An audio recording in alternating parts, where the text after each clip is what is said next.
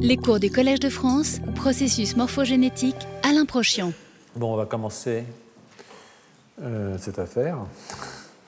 On va continuer cette affaire. Euh, donc, la semaine dernière, euh, on avait terminé sur les effets bénéfiques du resveratrol, je ne sais pas si vous en souvenez, qui est donc un activateur de la sirtuine numéro 1. ces effets bénéfiques sur la longévité, bien entendu. Voilà. Donc, ça m'a permis d'introduire les sirtuines et euh, je vais aujourd'hui euh, élargir le thème euh, à l'ensemble de la famille en m'appuyant sur une revue générale qui est une revue de Choi et Mosto, Mostoslavicki, qui est parue cette année d'ailleurs en 2014 dans Current Opinion in Genetics and Development. Et ensuite, je passerai au vieillissement général et cérébral. Les surdines de mammifères, qui sont, comme vous savez, des déacétylases, des, qui dépendent, du, qui dépendent du, NAD. Donc, euh, déacétylase, ça veut dire quoi? Ça veut dire que je retire. Là, j'ai une acétylase, évidemment, et qui ajoute un, un acétyl sur un NH3 d'une lysine. Une déacétylase, c'est une enzyme qui fait la réaction inverse et elles sont NAD plus dépendantes, le NAD étant euh, euh, dans le complexe 1 mitochondrial, euh, ce qui vient de la première étape de la chaîne de transfert des électrons qui conduit à la synthèse d'ATP. Donc il y a aussi du NAD qui fait dans le cytoplasme par la voie pyruvate-lactate, comme vous allez le voir. Donc les sirtuines de mammifères sont au nombre de 7, donc 7 déacétylases NAD dépendante, NAD plus dépendante. Et euh, chacune de ces sirtuines a une localisation particulière qui est propre euh, euh, à cette sirtuine et qui est aussi propre au rôle physiologique qu'elle a. Ce qui lie toutes les sirtuines entre elles, c'est évidemment la fonction de déacétylation, dans ce sens-là, et que leur rôle à chacune est donc déterminé par leur cible, c'est-à-dire qu'elles ne connaissent pas toutes les mêmes protéines sur lesquelles on doit retirer un acétate, et aussi évidemment par leur localisation. Donc, euh, euh, donc la diapositive que vous voyez ici euh, vous montre qu'il y a une relation avec le métabolisme énergétique. Tout ce qui est en rose là, c'est le métabolisme énergétique, avec pas mal de choses qui se passent dans la mitochondrie et euh, aussi euh, avec euh, ce qui se passe au niveau du noyau. Donc sur le plan de la localisation, on a des sirtuines qui sont cytoplasmiques, il y a des sirtuines qui sont nucléaires, il y a des sirtuines qui sont à l'intérieur des mitochondries, et il y a des formes qui sont spécifiquement donc adressées à ces différents compartiments. Alors ces différentes localisations des, des sirtuines, même quand elles sont nucléaires, ne sont évidemment pas en contradiction avec une liaison au métabolisme. Hein. Les différents niveaux se, trouvent impliqués, que ce soit le noyau ou le cytoplasme, dans... Ça met un peu de gaieté dans un monde si triste. Donc, euh, euh, avec une liaison au métabolisme, puisque ces différents niveaux se trouvent impliqués dans euh, une fonction qui est véritablement importante, sur laquelle je suis souvent venu au cours des dernières années, euh, peut-être même sans que vous en rendiez forcément compte, ni moi non plus d'ailleurs, dans l'ajustement de l'activité métabolique euh, à la disponibilité des nutriments, c'est-à-dire en fonction de ce qui arrive comme nutriments, et en même temps à l'activité nucléaire. on l'a vu, les sirtuines jouent un rôle dans la réparation de l'ADN, hein, dans la DNA damage response, dans la réparation de l'ADN, et euh, les cassures de l'ADN, on en a quand même pas mal parlé, sont provoquées par des superoxydes qui eux-mêmes sont générés par le métabolisme. Hein. Donc il n'y a rien que d'extrêmement logique, euh, euh, même si on doit parler pour ces enzymes d'une fonction duale de régulation du métabolisme et de la réparation de l'ADN. Hein. Donc c'est ce que cette, cette, dualité que cette diapositive prend en compte par ce code couleur un tout petit peu simpliste du rose pour le métabolisme et du bleu euh, pour euh, la réparation. On notera qu'il euh, y a des sirtuines qui ne sont impliquées que dans le métabolisme, par exemple 7 et 5, ou que dans les activités réparation de l'ADN, par exemple la sirtuine 2, mais que nombre de sirtuines, 1, 3, 4 et 6, donc, sont actives dans les deux types de, de fonctions. Alors, pour le métabolisme, euh, euh, je vais vous rappeler des choses relativement, relativement simples, mais enfin bon, qui plutôt de base, genre, genre classe de terminale. Hein. ça fait longtemps que je ne suis plus les programmes de classe de terminale, mais enfin j'imagine que ça doit être là-dedans. Euh, vous avez le glucose qui est transformé en pyruvate dans le cytoplasme, mais c'est le pyruvate qui est internalisé dans les mitochondries et euh, qui entre euh, dans la chaîne dont on appelle les acides triclaborxyliques, euh, que ça en fait, avec en fin de compte ce qui nous intéresse ici, la chaîne de transfert des électrons avec les quatre complexes, plus ici évidemment de la formation d'ATP dans le dernier stade avec partir l'ADP, ADP, ATP, et puis la libération d'ATP.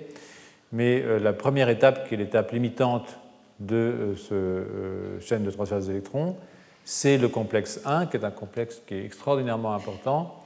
Et vous voyez qu'un euh, des métabolites du complexe 1, ou le métabolite essentiel du complexe 1, qui permet euh, le flux de protons dans cette direction-là, et vous avez des protons qui partent à chaque fois dans cette direction-là, et à la fin, vous avez une entrée de protons, et cette entrée de protons euh, est liée à la production d'ATP. Donc, cette étape-là produit euh, du NAD+, et c'est du NAD+, qui euh, peut activer les sirtuines.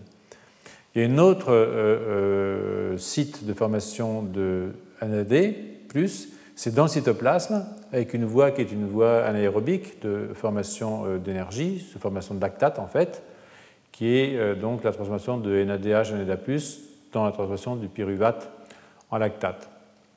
Ce n'est pas une voie qui est euh, extraordinairement efficace. Hein. Celle-là, elle produit 36 mol d'ATP euh, euh, par mol de glucose.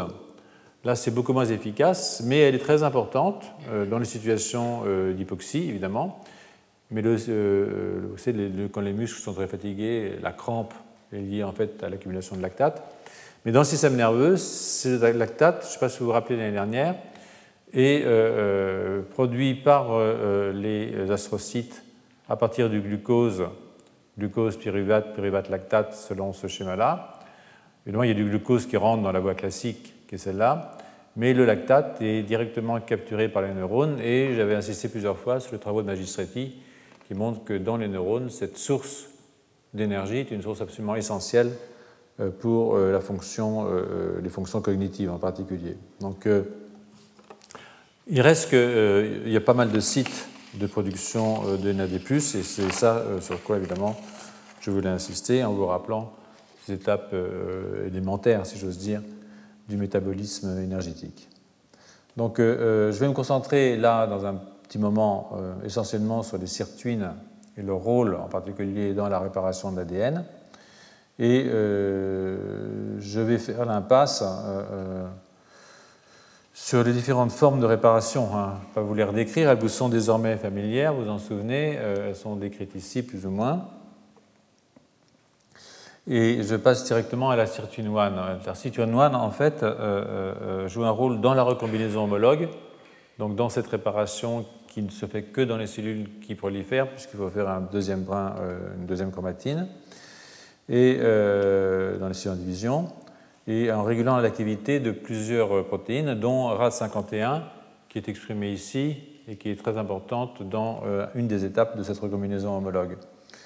Elle joue aussi un rôle euh, très important dans la réparation par non-homologous adjoining, ce que j'appelle le raboutage, qui se produit à la fois dans les cellules en division, mais aussi dans les cellules euh, post-mitotiques, c'est-à-dire qui ne sont plus capables de se diviser, car la sirtuine a un rôle important euh, au niveau de ATM, qui est une des protéines qui phosphoryle pas mal d'autres protéines, en particulier l'histone H2X, euh, qui est impliquée dans euh, la, forme, la réparation des, doubles brins.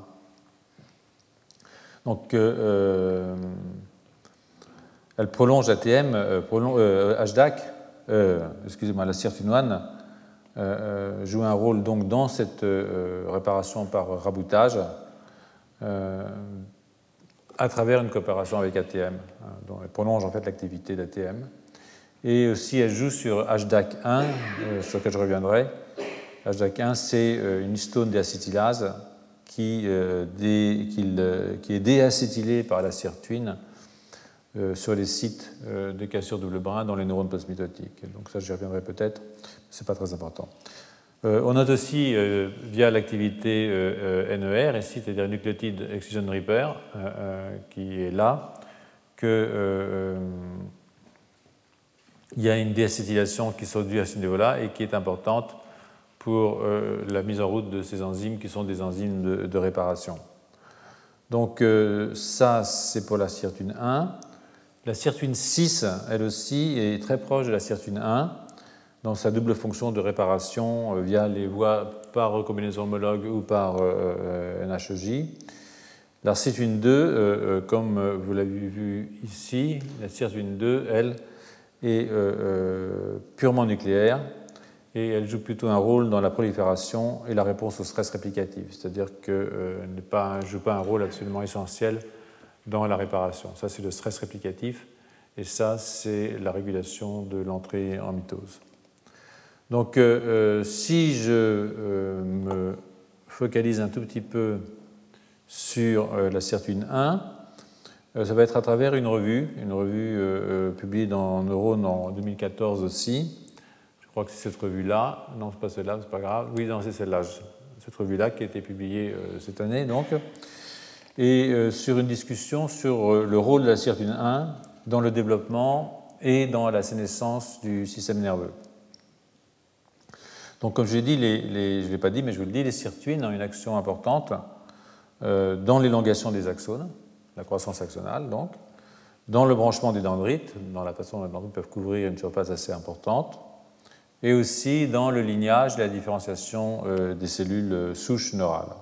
Alors, euh, dans l'hypothalamus, donc, dans l'hypothalamus, elles affectent les rythmes circadiens, on va parler beaucoup de rythmes circadiens aujourd'hui, et des fonctions endocrines et euh, euh, aussi le comportement alimentaire. Donc, euh, ce que vous allez voir ici, c'est que chez l'adulte, la sirtuine 1 a un rôle à jouer dans la plasticité synaptique et la mémorisation. Donc, elle a aussi, j'y reviendrai plus tard, un rôle positif dans plusieurs modèles animaux de maladies neurodégénératives, dont les maladies de Parkinson, Alzheimer Huntington, plus pour faire bonne mesure la sclérose en plaques. Ce sont des associations qui sont, à mon avis, relativement importantes parce que euh, nous disposons de petites molécules, comme vous le savez, naturelles, c'est le resveratrol, ou synthétiques, qui activent les sirtuines, qui activent sirtuine 1 en particulier, euh, même s'il il faut être prudent évidemment sur les effets secondaires de ces molécules. On en avait parlé la semaine dernière, en particulier pour ce qui est de la formation de tumeurs. Donc la revue de euh, ces euh, deux collègues euh, est un peu catalogue, je ne cacherai pas si vous allez la voir, mais je trouve qu'elle a un mérite, c'est qu'elle souligne le rôle très large de cette enzyme dans la physiologie cérébrale. Donc un premier aspect est simplement, enfin tout simplement, le premier aspect est un aspect cognitif, comme je vous disais. Donc si on invalide la sirtuinane, c'est-à-dire qu'on retire le gène de sirtuinane dans une souris, enfin un knockout, euh, euh, la souris invalidée euh, a des neurones dont les dendrites sont plus courts, je le disais tout à l'heure, et surtout de moindre complexité. Donc en fait, elle a une arborisation dendritique qui est, un petit peu faiblarde. Et cela est particulièrement observable au niveau de l'hippocampe, dans la région CA1 que vous voyez ici. maintenant, vous connaissez bien l'hippocampe, hein, c'est une région qui est impliquée dans les processus cognitifs, c'est là où la mémoire entre d'une certaine façon euh, dans le cerveau, pour faire simple. Et euh, euh, ce rôle cognitif de C1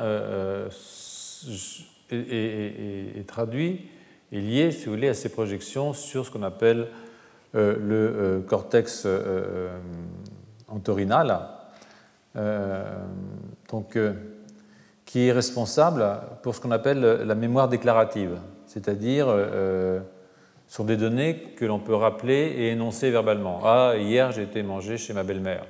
Pas vrai, mais bon. Donc, euh, euh, euh, il peut le dire. Voilà. Donc, s'il s'en souvient. Donc c'est une région, le cortex entorhinal, qui est riche dans les cas de maladie d'Alzheimer, qui est riche en plaques amyloïdes, dire ces plaques de dépôt insolubles, qui d'ailleurs pourraient venir de l'hippocampe, puisque c'est là que les plaques se font d'abord, et il y a une théorie qui voudrait que ces éléments insolubles soient en fait, euh, comme les prions, des, éléments infectieux. C'est-à-dire que si j'ai des plaques qui, sont faites à ce niveau-là, qui vont se balader par l'axone du côté du cortex entorhinal, ils vont induire des plaques dans le cortex entorhinal. Puis après, des plaques partout. Voilà.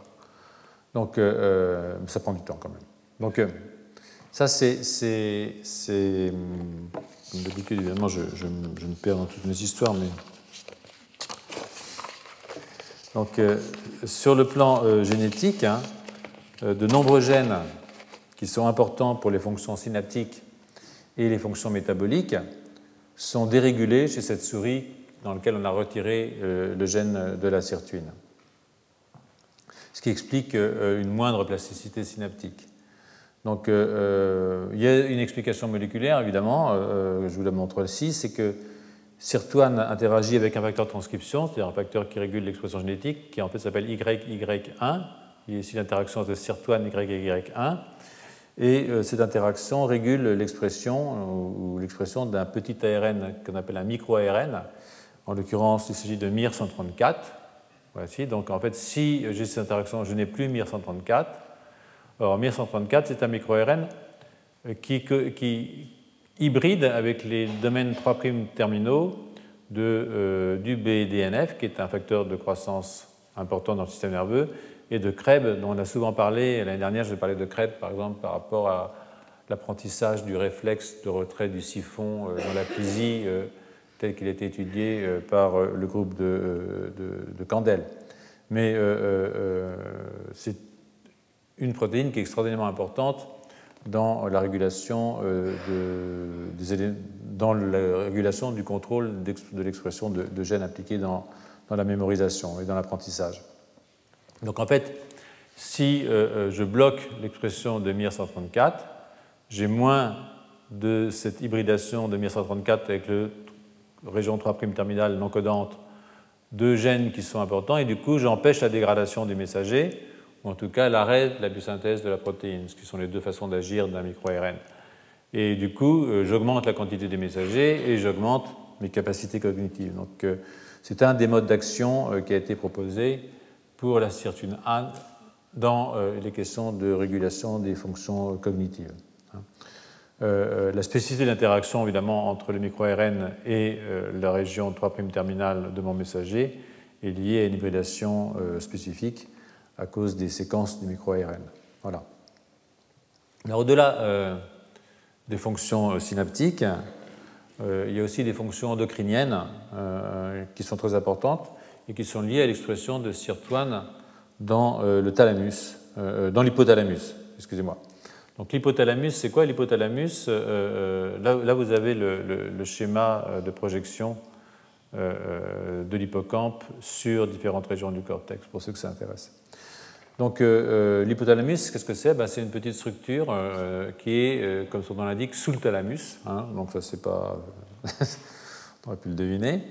Mais c'est une région importante parce qu'elle contrôle, par ses interactions avec l'hypophyse, qu'on appelle aussi la tige pituitaire, beaucoup de fonctions physiologiques qui sont essentielles, dont la reproduction, c'est peut-être pas la plus essentielle de toutes, mais en tout cas la thermorégulation, les rythmes circadiens, et la prise alimentaire.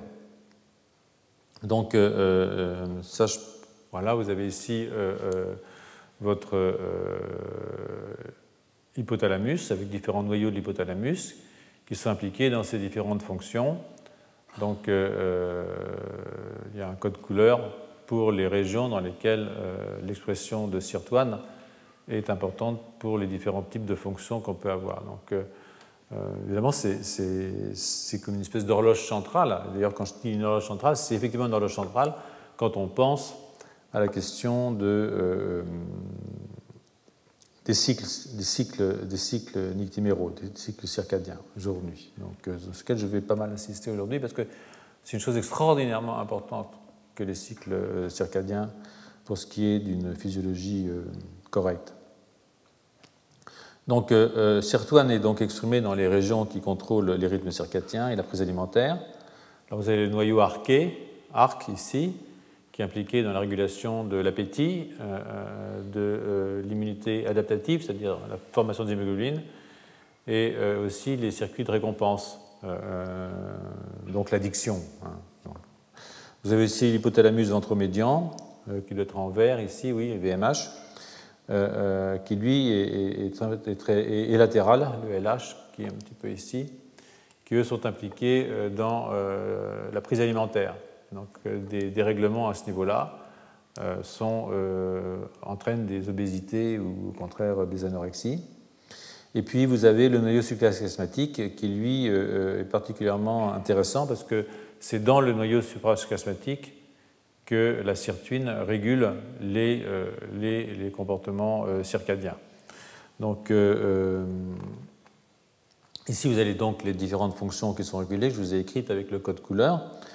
Et je vais attirer votre attention sur deux points essentiels. Hein. Le premier, c'est que le contrôle de la prise alimentaire introduit la notion de ce qu'on appelle la restriction calorique et du rôle que cette restriction calorique joue dans la longévité.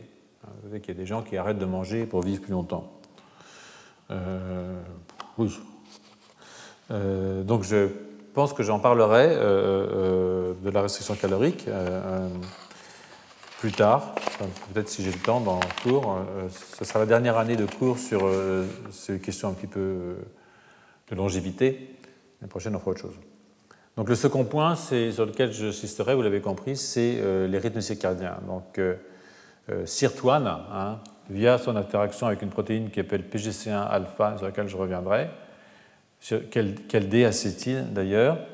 Euh, euh, c'est un cofacteur, c'est un cofacteur transcriptionnel de pas mal de ce qu'on appelle des récepteurs nucléaires, c'est-à-dire des protéines qui vont dans le noyau quand elles sont liées par exemple à de l'acide rétinoïque ou à des progestérones ou à des estrogènes, à des progestérones, des estrogènes, etc. Donc, donc l'interaction de euh, la sirtuane avec PGC1-alpha, vous verrez tout à l'heure que c'est une interaction directe, mais aussi la déacétylation de PGC1-alpha entraîne la synthèse de deux euh, protéines, de deux gènes, l'expression de deux gènes très importants, qui sont euh, CLOC hein, et B-1. Donc ce qui est amusant dans cette histoire, c'est que CLOC et B-1, eux, ils activent l'expression de période euh, euh, et de euh, cryptes pour qui sont alors vous voyez que si ça c'est périodique, ça ça l'est aussi. Mais ce qui se passe, c'est que celui-là, il revient pour inhiber là. Donc vous voyez que si vous avez l'activation, que cela active quelque chose qui les inhibe, vous comprenez tout de suite que vous avez une oscillation qui peut se mettre en route. C'est-à-dire que quand ça, ça devient trop fort, ça, ça devient très fort, mais si ça devient très, si ça devient très fort, alors je baisse ici. Donc j'ai une rétroaction, j'ai une boucle de rétroaction qui induit en fait euh, une oscillation. Et cette oscillation est donc, euh, via l'interaction entre CIRT et PGLC1-alpha, est régulée euh, par la sirtuine. Donc je reviendrai plus tard à travers une revue très intéressante du groupe de Paolo Sassone-Corsi. Donc je passe assez rapidement sur les maladies neurodégénératives, enfin sans les oublier quand même. Euh, on y a déjà consacré pas mal de temps hein, la semaine dernière. Euh, euh, je rappelle que Sirtuane a été mis en cause dans la maladie d'Alzheimer, dans, dans, plusieurs troubles neurologiques, dont la maladie d'Alzheimer, à travers l'inhibition d'une kinase qui s'appelle ROC1. Et en fait, et à travers aussi l'expression de ADAM10, qui est une métalloprotéase. Donc ici, j'active l'expression d'une métalloprotéase et euh, euh, j'inhibe ROC1. Et le résultat de ça, c'est que j'ai une augmentation de clivage en alpha du précurseur de la protéine amyloïde. Je ne sais pas si vous vous rappelez. Euh, ça, c'est le précurseur, c'est une protéine transmembranaire. Si je clive en alpha, je fais quelque chose qui ici active la prolifération des cellules souches. Mais si je clive en alpha, en bêta et en gamma, alors je fais un peptide qui est un peptide toxique. Donc quand je fais ça, c'est que j'accrois le sécrétion en alpha, non seulement j'augmente la neurogénèse, mais en même temps j'empêche la formation du peptide toxique. Donc la sirtuine 1 joue dans la maladie d'Alzheimer euh, un rôle à ce niveau-là. Et euh, pour ce qui est euh, de la formation des, ce qu'on appelle les tangles, c'est-à-dire des agrégats protéiques qui impliquent le microtubule et en particulier les protéines tau, il se trouve que la sirtuine déacétyle tau. Et quand je déacétyle tau, alors je permets le taux, toxique en particulier, je permets son ubiquitination, c'est-à-dire la, liaison de petites molécules à taux qui l'entraînent vers une voie de dégradation. C'est-à-dire qu'en fait, la sirtuine permet de faire plus de formes normales d'APP, en même temps empêche que ne s'accumulent euh, euh, les, les, formes euh, anormales de taux qui entraînent cette formation de ce qu'on appelle les, les neurofibrillarités donc, euh, euh, ce n'est pas impossible que, euh, effectivement, la sirtuine 1 soit bien sympa contre la neurodégénérescence Dans le cas de la maladie de Parkinson,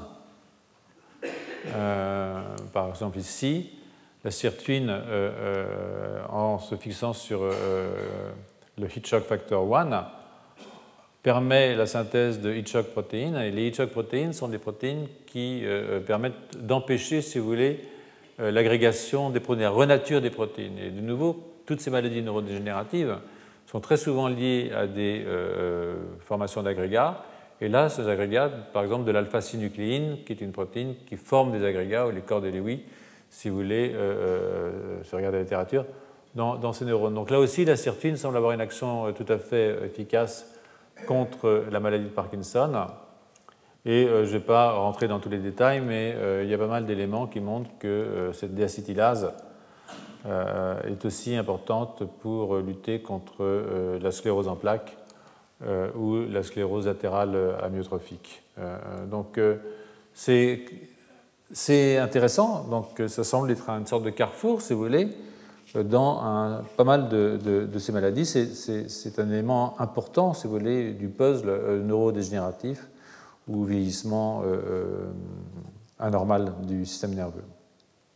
Donc avant de passer au, point suivant, qui sont la nutrition et les horloges circadiennes, je vous rappelle que, comme je vais souvent faire, si nous parlons des maladies dans un cours longévité, ce qui est important ici, c'est la longévité, c'est ça qui nous intéresse en fait. Euh, euh, c'est parce que euh, ces maladies, je l'ai souvent dit, même quand elles sont d'origine génétique, ne se déclarent que tardivement au cours de la vie, ce qui veut dire qu'il y a un élément vieillissement qui permet le déclenchement de la maladie, même quand elle est génétiquement. Ça n'arrive pas à 4 ans. Même si on a la forme mutée, ce n'est pas à 4 ans qu'on tombe malade, c'est à 50. Donc ça, ça veut dire qu'il se passe des choses qui, qui sont du vieillissement, qui facilitent l'apparition de la maladie, même quand elle est sous forme génétique. Et si j'insiste euh, là-dessus, peut-être même un petit peu lourdement, c'est qu'on euh, peut penser qu'à l'inverse, euh, peut-être qu'il suffirait de, prolonger la vie en bonne santé, c'est-à-dire empêcher ce vieillissement naturel, pour que la maladie n'apparaisse pas, ou apparaisse encore plus tard, c'est-à-dire que même dans une forme mutée. Que, et ça, c'est intéressant pour des gens qui ont des mutations génétiques par exemple, la de Huntington, euh, on sait bien que c'est 100% euh, monogénique et que si on voulait se tester, on saurait très bien si on va avoir une maladie Huntington quand il y en a eu dans la famille. Donc, euh, et en fait, l'idée, c'est que si on arrivait à prolonger, à retarder le départ du vieillissement normal, à ce moment-là, on pourrait probablement empêcher la maladie, c'est-à-dire que la maladie se déclarerait que beaucoup plus tard, voire pas du tout, euh, euh, euh, la mort prenant ainsi, pour ainsi dire, la, maladie de cours, quoi. Donc on, mourrait en bonne santé. Donc ça, si nous étions capables de rajeunir le cerveau, et, je ne pense pas que ce soit uniquement un rêve. Hein. je pense qu'effectivement, on, pourra développer, c'est ça qui m'intéresse ici. C'est pour ça que c'est un cours profondément optimiste, contrairement à ce que vous avez l'air de penser. Euh, euh, euh, je pense qu'on va pouvoir développer des médicaments qui pourront prolonger la structure cérébrale et probablement en agissant au niveau du noyau et donc permettre que ces maladies se déclarent le plus tard possible et si possible après la mort. Donc, c'est quand même, c'est quand même l'idéal. Donc, bon, on a tenu jusque-là, on va y arriver. Hein. Donc sur ces paroles encourageantes, euh, je crois qu'on est, on est, armé pour aborder un article sur la nutrition. et une revue sur les rythmes circadiens. Donc le, premier article dont je voulais vous parler, c'est l'article donc de, Mitchell et, collègues qui est paru dans Cell Reports cette année et qui s'intéresse à, l'influence de SIRT1 sur la longévité et la santé des souris alors, il y a deux types de souris. Il y a des souris qui sont nourries normalement, hein, qui ont une diète normale, euh, comme vous et moi. Euh, sauf que nous, on ne mange pas des granulés. Euh. Et puis, sur des souris qui sont soumises à une diète à haute teneur en gras. Donc, ça, c'est standard diet, c'est la diète normale, et ça, c'est high fatty acid diet, un peu comme ça. Donc, donc là, c'est, vous voyez que, ces souris en bleu, là, c'est des souris normales, donc euh, bon, bah, elles vivent puis elles meurent, hein, comme tout le monde. Mais euh, euh c'est pas bon d'avoir un, de nourrir euh, trop richement. Donc vous voyez que les souris HFD, bon, bah, elles commencent à mourir beaucoup plus tôt. Et, en fait, ce n'est pas tellement la durée totale de la vie, la durée maximale de la vie. La durée maximale de la vie, il y a des souris qui mangent mal, mais qui vivent longtemps. C'est injuste. Mais euh, euh, mais si vous regardez d'une façon générale, euh, quand même à, 50%, il y a quand même, on meurt beaucoup plus vite chez les, chez les HFD. Et si on traite ces animaux avec la sirtuine, avec un activateur de sirtuine, hein, qui est une sorte de resveratrol chimique, hein, le SRT 1720, vous voyez que chez les souris nourries normalement bah, Ce n'est pas tellement qu'on augmente la durée de vie, hein, euh, très peu, remarquez à la fin, le très peu, ça compte, mais c'est surtout qu'elle commence à mourir plus tard. Vous voyez qu'il y a 0% de mort jusqu'à environ 100 euh, euh, semaines, ou 80 semaines, ce qui est pas mal pour une souris. Alors que chez les autres, alors ça, ça veut dire qu'elles sont plus résistantes aux infections. Enfin, c'est des effets, c'est pas lié forcément à la nutrition, mais c'est lié à l'état de santé générale de la bête.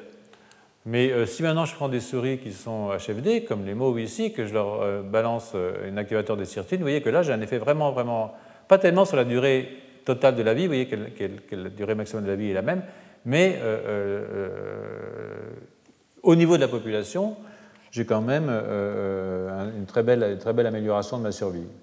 Donc on peut dire que là c'est vraiment une, une protéine anti-âge et, ce qui est plus intéressant, c'est l'effet sur les souris, je trouve, qui sont nourries normalement, hein, quand même, euh, parce que ça, c'est quand même très important. Ça veut dire qu'elles sont vraiment euh, en meilleure santé.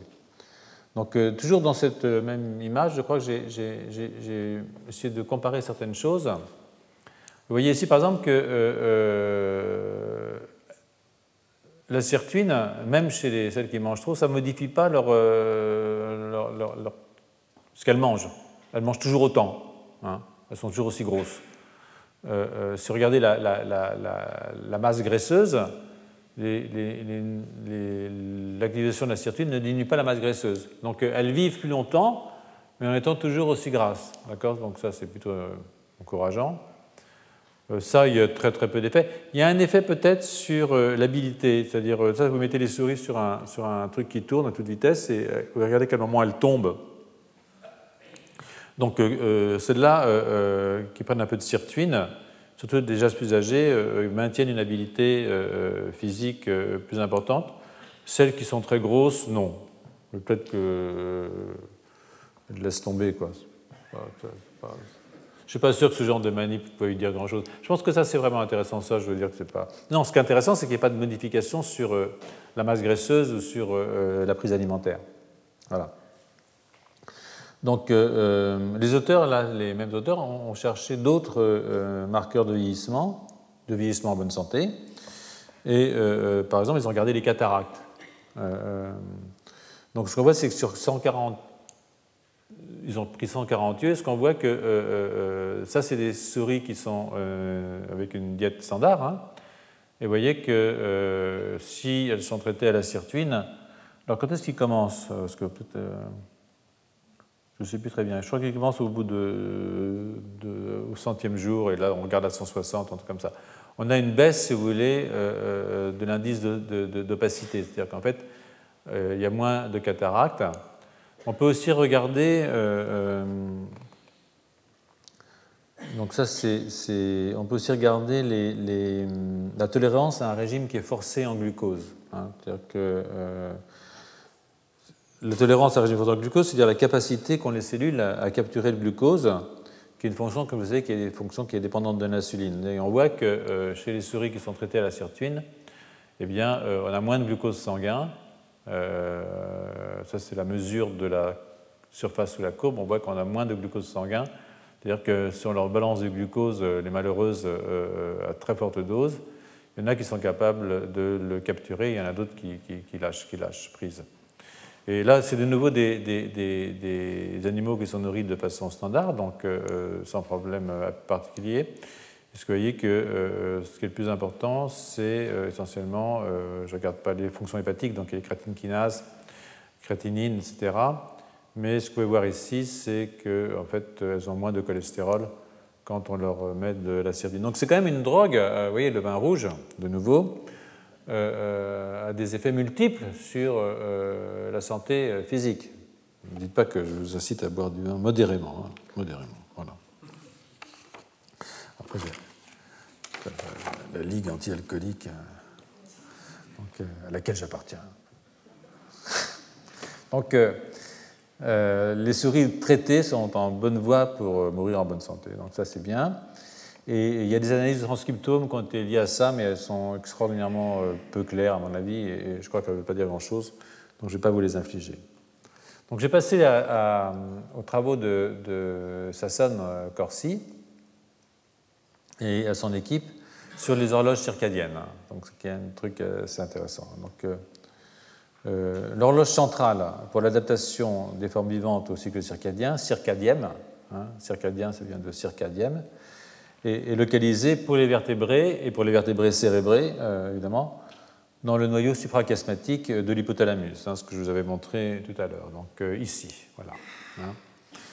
donc, donc, je rappelle que l'hypothalamus, je l'ai dit une fois, mais je vous le redis une fois, c'est deux fois, c'est l'enseignement est connecté à l'hypophyse, euh, tige pituitaire, et euh, contrôle la sécrétion d'énormément d'hormones, euh, dont l'importance, je vous l'ai rappelé sur cette dia ici, mais je vous l'ai dit tout à l'heure, toutes ces hormones qui sont impliquées dans leur production, dans toutes sortes de choses.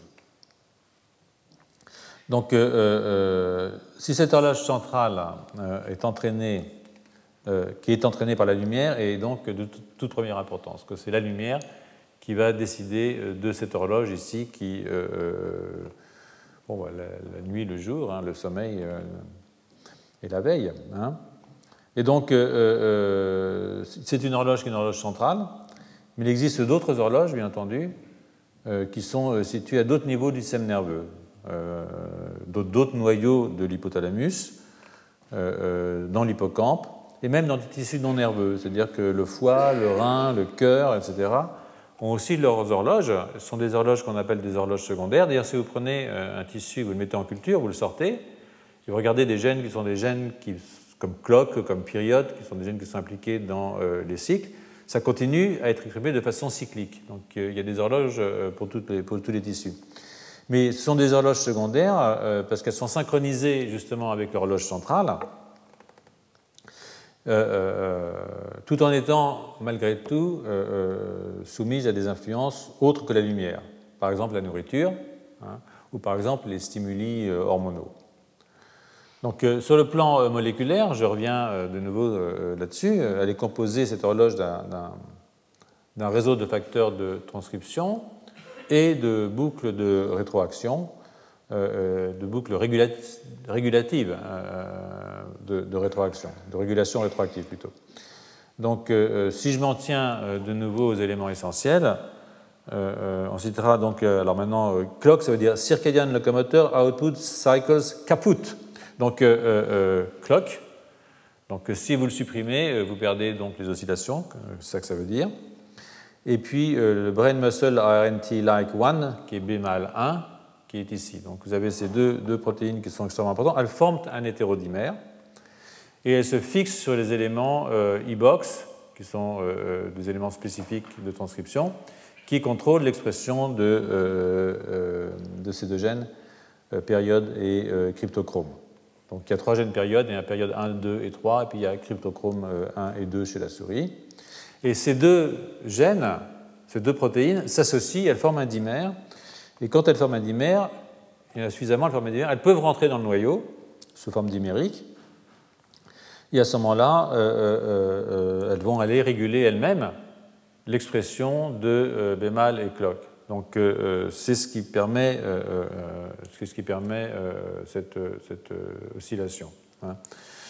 Donc des gènes qu'on appelle les gènes CCG, c'est pour Clock Control Genes, qui sont donc ça sont des CCG hein, qui sont contrôlés. Il y en a d'autres. Hein.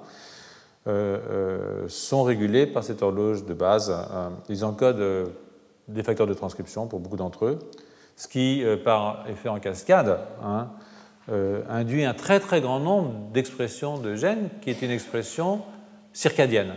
Hein. Donc, en fait, si vous regardez les données de génomique fonctionnelle actuelles, vous vous rendrez compte que c'est entre 10 et 20% des gènes de tous nos gènes, 10 à 20% de nos gènes, qui sont circadiens hein, et qui sont donc euh, euh, sous la dépendance, euh, en tant que gènes circadiens, des entrées nutritionnelles, sauf pour les gens qui grignotent toute la journée.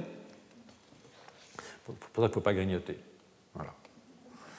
5 légumes par jour, ou fruits par jour, mais il ne faut pas grignoter. Nutritionnel et, et métabolique. Donc euh, euh, ça, c'est important parce que euh, ça veut dire qu'en fait, énormément des gènes qui sont impliqués dans la physiologie sont des gènes qui ont des rythmes nictiméraux. Donc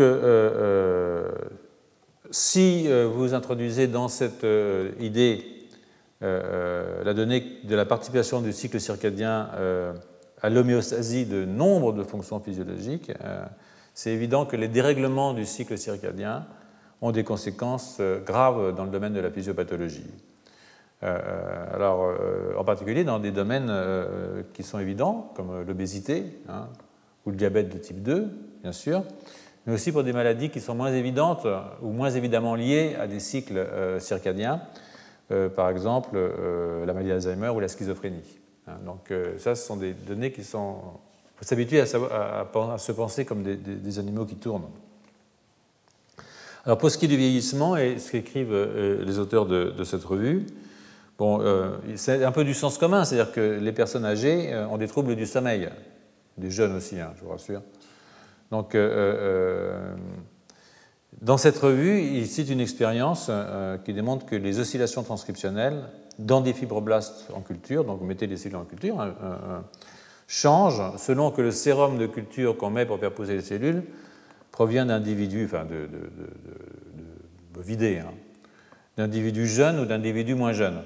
Donc en fait, euh, euh, j'y fais allusion à ça parce que euh, la semaine prochaine, si j'accélère un peu, je ne sais pas pourquoi je suis encore ralenti aujourd'hui, je vous parlerai de ces expériences absolument incroyables de circulation croisée entre animaux jeunes et âgés.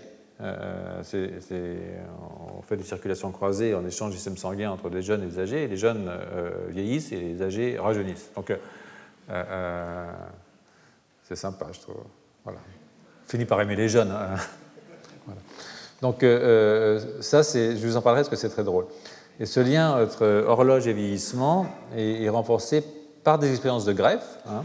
Si vous prenez un noyau suprachiasmatique d'animal jeune, hein, et que vous le greffez euh, euh, euh, dans un animal âgé, ce sont des hamsters en l'occurrence, eh bien, vous prolongez la vie du receveur. Donc ça, c'est assez drôle.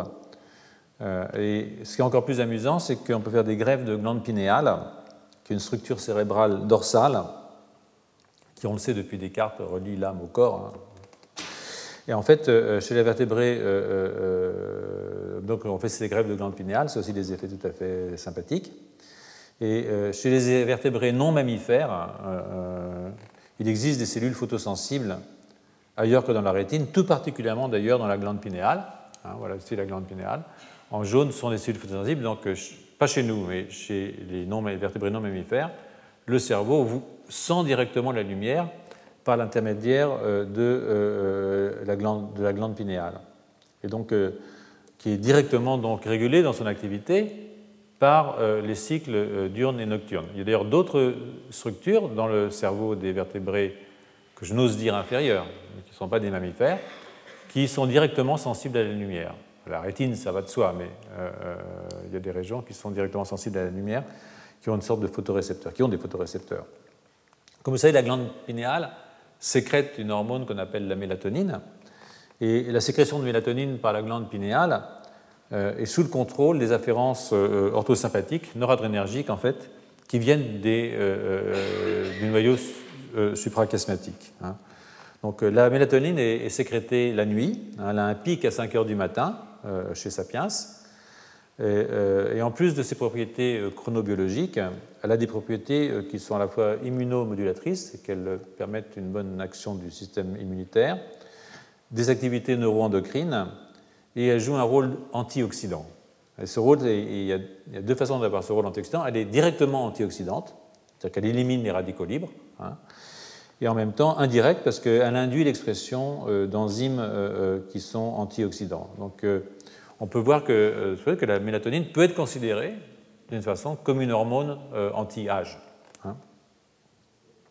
de fait, euh, l'amplitude des niveaux plasmatiques de mélatonine diminue avec l'âge. Donc, donc si on ajoute que la synthèse des ROS suit elle aussi des rythmes diurnes-nocturnes, on comprendra mieux que ces oscillations circadiennes régulent plusieurs mécanismes de lutte contre euh, euh, le stress oxydatif. Hein. Donc, euh, donc, dans la dia. oui, donc. Il y a un lien, c'est peut-être, je ne sais pas, celle-là ou celle-là, je sais plus. Je sais plus, j'en suis, là, je suis perdu. C'est pas grave. Bon. il y a un lien entre les sirtuines, certains en particulier, et les oscillations. Ça, je vous l'avais montré un petit peu. Donc, les cibles des sirtuines sont, très nombreuses. Elles incluent euh, des histones. Hein. Euh, vous voyez ici par exemple qu'elles euh, permettent la déacétylation des histones, c'est-à-dire qu'elles agissent sur les histones déacétylase et régulent l'acétylation et la déacétylation des histones. J'y reviendrai dans un instant, en particulier les histones H3. donc on a une déacétylation rythmique de H3K9, enfin de la lysine 9 de l'histone 3 ou la lysine 14 de l'histone 3 qui sont sur les QN terminales des lysines, euh, euh, au niveau des promoteurs des gènes qui sont les gènes CCG, les gènes contrôlés par clock. Et ça, ça réprime leur expression en augmentant la formation locale d'hétérochromatine. Donc, euh, c'est donc à la fois, vous voyez que cette oscillation donc, qui se passe au niveau des noyaux suprachiasmatiques, a aussi une influence euh, via euh, euh, les cycles d'acétylation et d'acétylation sur l'expression génique, c'est-à-dire c'est comme ça que ces gènes sont eux-mêmes régulés de façon circadienne. Hein. Donc il y a plusieurs cibles de sirtuine, hein. j'en ai montré ici quelques-unes. Je vous ai parlé, de, je vous ai parlé évidemment, que je rattrape mon retard scolaire. Je ne vais pas regarder mes diapositives pendant un certain temps et du coup, je sais plus où j'en suis. Voilà. Dès que ça devient compliqué, il faut mes antisèches, moi aussi, c'est un truc. Hein. Donc, euh, euh, il y a plusieurs cibles euh, des sirtuines. Et ici, j'en ai mis certaines. Alors, évidemment, on retrouve ici, je crois, l'histone H3. Hein. on vient de le voir donc, dans la diapositive précédente. Mais aussi FOXO1, qui doit se balader quelque part ici. Je vois pas où il, a l'air d'être là, oui qui est un facteur de transcription qui est euh, régulateur lui-même de l'oxydoréduction, et pas mal de cibles qui sont impliquées dans euh, le métabolisme énergétique. Hein. Euh, donc ça, c'est de nouveau, cette idée de, boucle de contrôle sur le métabolisme. un point que je trouve assez saillant, si vous voulez, c'est que l'activité de sirtuane, hein, ce qu'on sait, est régulée par NAD+, hein, et donc euh, lié lui-même euh, à la production euh, d'ATP et de métabolisme, puisque ça, c'est la chaîne de synthèse de l'ATP avec le complexe 5. Et comme j'ai dit tout à l'heure, ce qui se passe, c'est que quand vous avez un fort métabolisme, eh bien, vous avez formation de NAD+, aussi au niveau cytoplasmique, comme on l'a rappelé tout à l'heure, et que ça, ça va jouer sur l'activité des sirtuines. Donc, ce que vous voyez aussi ici, c'est que NAMPT, hein, qui est un gène ici, est lui-même un gène qui est régulé de façon cyclique par le système clock, hein, donc c'est un, CCG, hein, et que euh, vous avez donc euh, une formation euh, indépendamment de la présence de NAD+, provoquée par le métabolisme, vous avez aussi une oscillation qui est liée au fait que cette enzyme ici est dans le système clock. Donc, alors au cours du vieillissement, ce qui se passe, c'est que vous avez une diminution de la formation de NAD+, et euh, euh, bien, euh, donc on a une diminution de l'activité des sirtuines et tout le système commence à se dérégler de façon pas catastrophique, mais, mais, mais, pas forcément extrêmement sympathique. Quoi. Donc si donc j'en viens au vieillissement naturellement, il est clair que Sirtuane, du fait de sa dépendance au NAD+, est un, candidat de choix euh, pour lier ce qu'on appelle le cycle circadien, je reviens, à la sensibilité aux nutriments et au métabolisme. Donc, euh, euh, donc ça, j'ai déjà montré, si vous voulez, l'effet du vieillissement sur la synthèse de NAD+, et les effets sur l'acétylation de nombre de ces cibles qui sont des cibles importantes pour la physiologie générale, mais aussi pour la physiologie cérébrale.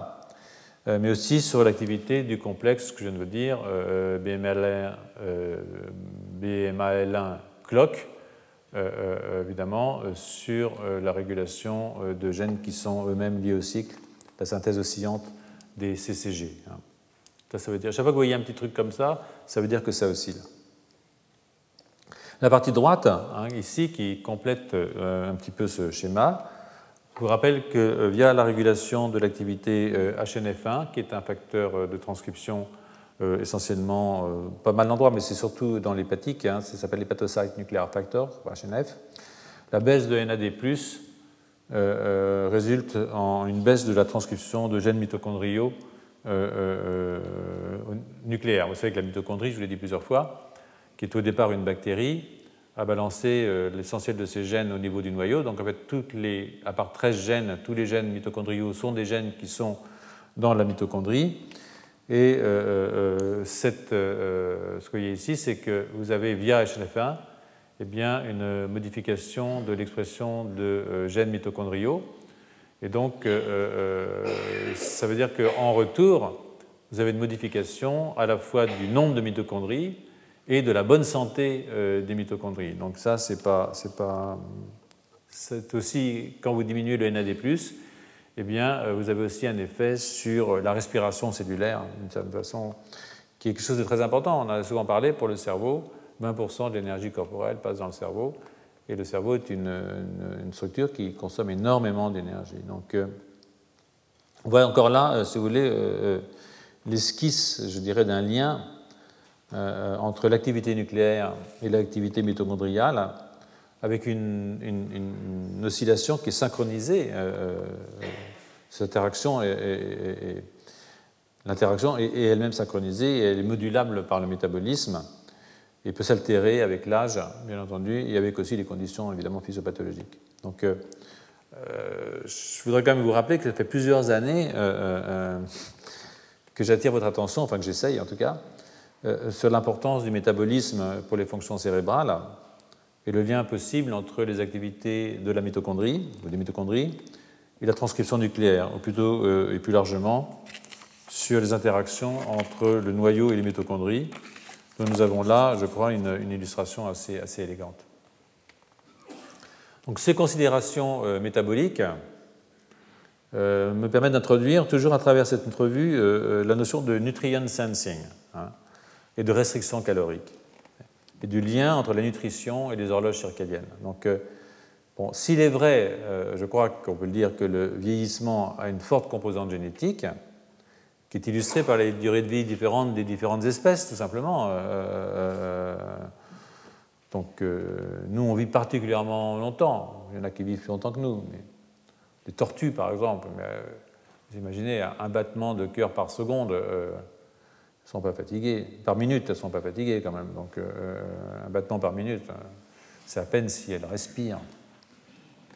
Donc, euh, euh, donc il y, a effectivement un, élément génétique dans la, longévité, mais bon, il y a aussi un élément, évidemment, qu'on dira au sens large, si vous voulez, environnemental, car il y a un rôle évidemment de l'environnement dans, égal dans le vieillissement. Donc c'est dans l'esprit de, de comprendre ce qui se passe à ce niveau-là que je vais vous introduire le thème de la restriction euh, calorique, qui est un outil euh, démontré, euh, je pense, de longévité chez les levures, chez les vers, chez les mouches et chez les souris. Donc, on va s'arrêter là pour l'instant, d'accord? Donc, je voudrais insister sur le fait que même pour les protocoles de restriction calorique, le rythme d'absorption de la nourriture et son interaction avec le rythme circadien euh, dans les deux sens sont des paramètres extrêmement importants. Ce n'est pas uniquement la quantité de ce qu'on mange, c'est à quel moment on le mange. D'accord? Donc, euh, euh, ça, dans cette diapositive ici, j'ai cité quatre systèmes de mesure des nutriments. Hein. Donc, CIRT1, qui effectivement un, système de mesure des nutriments, et qui CIRT3 aussi, hein. donc à voir évidemment toujours avec le, rythme circadien mTOR, sur lequel je vais venir dans un instant, qui est un système euh, qui sent les nutriments, et AMPK, qui est une kinase, qui est une enzyme qui rajoute des phosphates, qui est stimulée par l'AMP. C'est-à-dire que quand il y a beaucoup d'AMP, c'est qu'on a mangé beaucoup d'ATP.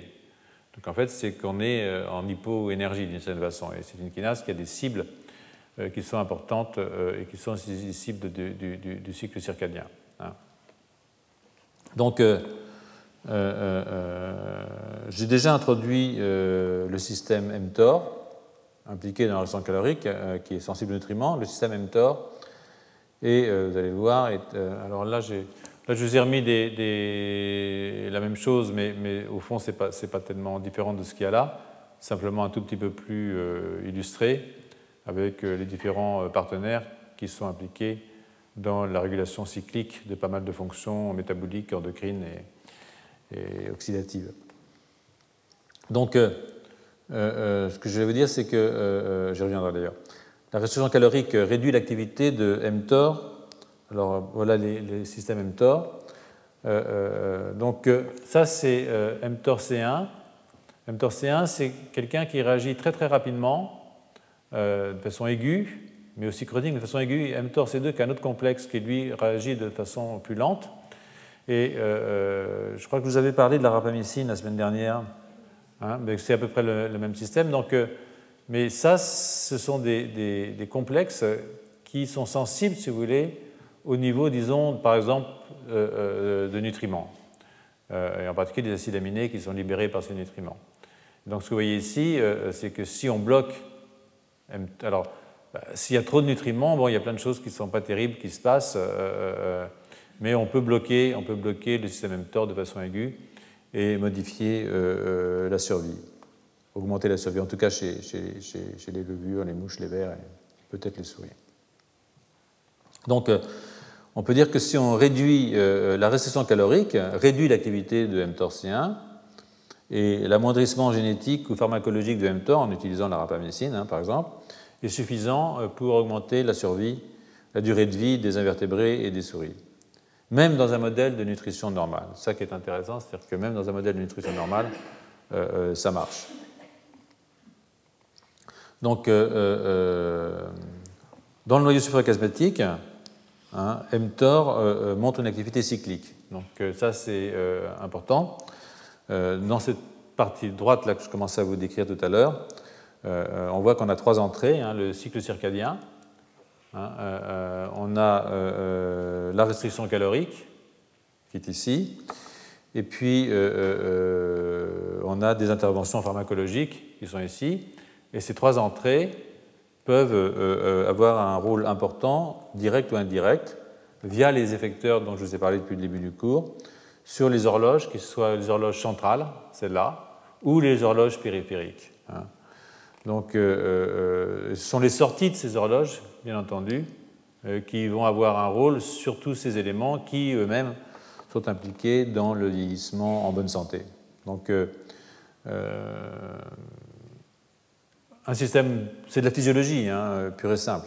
Donc, donc ça, ça va m'amener à terminer ce petit chapitre-là sur le rôle de sirtuane comme régulateur du cycle circadien au niveau du noyau supraoptique et sur les effets du vieillissement sur ce contrôle de sirtuane. Donc ça, je vous avais montré. Donc, euh, euh, donc le, c'est encore de nouveau une revue euh, qui est une revue qu'on doit, je crois, à Chang et Garanté, qui est une revue qui est parue dans Cell en 2013. C'est une revue qui nous ramène. je ne sais pas où je l'ai mis celle-là, je peut-être perdu, c'est pas grave. Bon, ça fait rien, j'ai perdu le fil, mais vous m'aiderez à retrouver. Hein. Donc, nous ramène au, cycle, parce que les auteurs ont introduit leur article en rappelant que les organismes vivants se sont adaptés au cycle circadien en lui coordonnant l'expression de gènes qui participent aux voies métaboliques et aux fonctions physiologiques. Donc, euh, je ne vais pas vous le rappeler, euh, euh, maintenant on le sait, les réseaux qui gouvernent les oscillations sont composés des activateurs transcriptionnels, clock et BMALA, qui dimérisent et activent l'expression de, de cryptochrome et de, périodes, les deux cryptochromes et les trois périodes. Hein. Et c'est leur dimérisation qui permet l'entrée dans le noyau et donc euh, euh, d'aller jouer leur rôle de régulation. Donc euh, les récepteurs, alors là ce qui se passe, si vous voulez, c'est de nouveau, il ne faut pas oublier qu'ici il y a un récepteur nucléaire qui a besoin d'être là pour que PGC1-alpha et sirtuine se fixent dessus. Si j'ai le temps, je le raconterai, sinon je le raconterai la semaine prochaine. Donc il faut aussi ne pas oublier des éléments qui sont des événements de post-transcription, et en particulier toutes les protéines qui régule la dégradation de période et de euh, cryptochrome par protéasome. Hein. Donc, euh, en fait, ce sont des, protéines qui sont dégradées régulièrement. C'est-à-dire quand elles atteignent un trop haut niveau, elles sont envoyées vers le protéasome, elles sont bucynylées, envoyées par le protéasome et elles sont dégradées. Donc, euh, c'est une circuiterie qui est extraordinairement fine et intéressante. Il y a plein de gens qui travaillent là-dessus. Donc, cette circuiterie fine est donc liée à sirtuane et donc au métabolisme. Donc en dehors des histones, sirtuane déacétyl de nombreuses autres protéines comme nous l'avons vu, à propos du rôle de sirtuane dans le développement et la neurodégénérescence. Hein. Donc là, je vous remets cette diapositive. Euh, euh, on ne va pas rentrer dedans, mais euh, on n'a pas la peine. Et les auteurs de la revue reviennent sur la question de sirtuane et de l'horloge centrale au niveau du noyau supracasmatique. Ils bénéficient pour ce faire de plusieurs souris. Alors, ce sont des lignées qui sont des lignées assez, assez rigolotes. Donc il y a une lignée qui est invalidée pour sirtuane. Donc il y a une lignée de souris qui n'a plus de sirtuane du tout, d'accord? Euh, euh, euh, mais uniquement dans le cerveau, bah, sinon elle ne tiendrait pas. Donc c'est une, une, sirtuine, il l'appelle BSKO, c'est-à-dire Brain Specific Knockout de la sirtuine. Donc la sirtuine partout, sauf dans la tête. Et puis il y a deux lignées qui surexpriment la sirtuine 1, une deux fois, c'est la lignée CIR2D, et une lignée euh, dix fois, la lignée BSTG. Donc, euh, vous pouvez voir ici euh, comment ça se passe. Voilà ici la souris BSKO. Donc, vous prenez l'hypothalamus ou l'hippocampe, vous n'avez pas du tout de sirtuine. Vous pouvez voir ici. Hein. Et puis, ici, c'est la souris CIR2D qui exprime deux fois plus de sirtuine que la souris sauvage. Vous le voyez ici. Hein. Et puis ici, vous avez une souris. Alors, elle, elle fait dix fois plus de sirtuine que les souris sauvages. C'est la folie. Hein. Donc, euh, euh, si vous regardez par exemple ici, euh, par hybridation in situ, je crois, l'expression de la sirtuine dans BSTG, donc celle-là, là, qui est très forte, ZT2, c'est-à-dire que c'est un temps particulier, c'est ce qu'on appelle le Zeitgeber time, c'est-à-dire qu'on compte zéro au moment où on allume la lumière. D'accord? Donc, deux heures après avoir allumé la lumière, on voit qu'on a une très très forte expression de sirtuine dans ces animaux, 14 heures aussi après. Chez le wild type, vous voyez, c'est quand même beaucoup plus faible. Hein. Et puis dans le chaos, il ne se passe rien du tout. D'accord? Il n'y en a plus, évidemment, il n'y a plus de gènes. Donc euh, ça, c'est normal. Et euh, vous pouvez regarder aussi euh, l'expression de B malin, qui est donc un gène clock, hein, un gène qui oscille.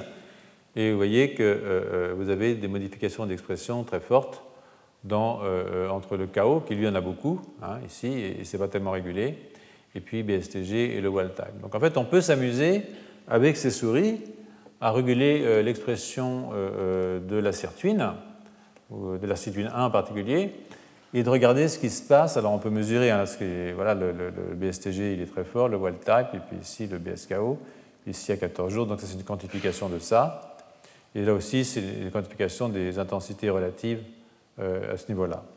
Donc, ces animaux sont, sont, sont, sont donc rigolos. Hein sur le plan du comportement circadien qu'on peut mesurer avec l'activité physique, on met les souris sur des roues, on les regarde tourner. Euh, les souris sont, entraînées dans des cycles nuit-jour, day light, euh, dark light. Et puis ensuite on les passe à dark dark, c'est-à-dire qu'on les met dans le noir complètement, donc elles ne savent plus, comme quelqu'un qui, est dans une prison complètement noire, il ne sait plus s'il fait jour ou s'il fait nuit, et on regarde à quelle vitesse le cycle dérive, d'accord? Euh, euh qu'on regarde en fait l'horloge endogène qui est indépendante de la lumière. C'est-à-dire, euh, euh, donc, et, vous pouvez voir, c'est assez amusant parce que chez une, là c'est normal, donc elle régule. Vous voyez que il y a le, jour il y a la nuit, il y a le jour il y a la nuit. On voit que chez toutes ces animaux, chez le wild type, c'est comme ça. Ensuite, on passe en DD, c'est-à-dire qu'elle ne voit plus jamais la lumière, on voit que progressivement, euh, euh, le, rythme nictiméral se modifie. donc ça, c'est les horloges endogènes du noyau suprachiasmatique qui n'est plus sensible à la lumière. Mais vous voyez que c'est différent si j'ai euh, fait un chaos de la sirtuine ici, brain spécifique, là ça dérive plus du tout, beaucoup moins. C'est-à-dire que le, rythme endogène est différent. Et si je surexprime la sirtuine, vous voyez que j'ai un rythme endogène qui est beaucoup plus fort. C'est-à-dire que j'ai une dérive qui est beaucoup plus importante. Je vois qu'on l'on met deux fois, mais ce n'est pas très grave. Et là, c'est euh, la mesure euh, euh, de la période. Donc en fait, le, rythme normal chez un animal, c'est là entre 23,4 et 23,6 heures. Et si vous retirez la sirtuine, eh bien, vous remontez à un rythme de 24 heures, par exemple. Donc ça, c'est des souris, hein. ce ne sont pas des sapiens. Hein. Voilà. Donc c'est un test qui a été utilisé comme horloge endogène au cours du vieillissement euh, euh, aussi, donc, euh, et surtout pour la résistance à un jet lag. Hein, quand vous prenez l'avion, par exemple. Donc là, ce qui se passe, c'est que c'était jour, nuit, jour, et ces pauvres bêtes, tout d'un coup, on a, changé la nuit. On leur a fait un jet lag, c'est-à-dire que, comme quand on va à New York, par exemple, ou ailleurs. Eh bien, vous voyez que la souris jeune, se réadapte euh, en deux jours. C'est-à-dire que si vous lui faites un jet lag, je ne sais pas combien d'heures là, en deux jours, elle a récupéré euh, son temps. Mais si vous lui avez retiré la sirtuine, il lui faut 4 à 5 jours pour euh, récupérer. Si vous prenez une souris âgée de 21 mois, même normale, il lui faut un temps fou pour se récupérer. Hein. se retirer la sirtuine, finalement, c'est plutôt mieux. Hein, euh, parce qu'en fait, le truc endogène, il est, vous avez vu, il est plus proche des, cycles jour-nuit. Et là, ce qu'ils ont fait, c'est qu'ils euh, euh, ont regardé l'activité physique, c'est-à-dire quand est-ce qu'elle aime faire de la gym. Et vous voyez qu'à 6 mois, il y a quand même une bonne activité physique. Si vous retirez la sirtuine, eh bien. non, mais là, excusez-moi, BSCG, c'est une surexpression. Donc, en fait, on devrait avoir dans une surexpression, parce que là c'est le chaos, là c'est une surexpression à 21 mois. Donc quand on surexprime à 21 mois, on a la même chose qu'un chaos à 6 mois, euh, euh, mais on est, on est évidemment, euh, on récupère. C'est-à-dire que ça c'est la souris, elle s'arrange on exprime plus de sirtuine, excusez-moi. Mais là on a exactement la même chose. à 21 mois, la souris fait beaucoup moins d'activité. Une jeune souris à qui on a retiré la sirtuine a beaucoup moins d'activité physique. Mais euh, si vous surexprimez avec le BSTG, c'est là où vous avez en fait 10 fois plus d'expression de votre sirtuine.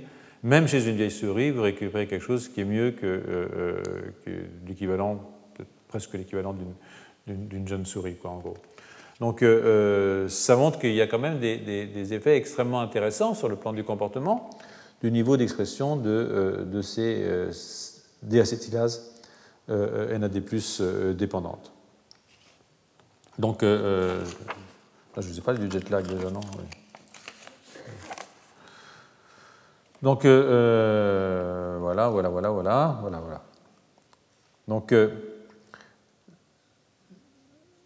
donc les, auteurs ont aussi euh, euh, complété leur travail en suivant les oscillations de ces différents acteurs moléculaires euh, et montré que les niveaux d'expression. Alors là, je vais passer, je pense que c'est la prochaine diapositive.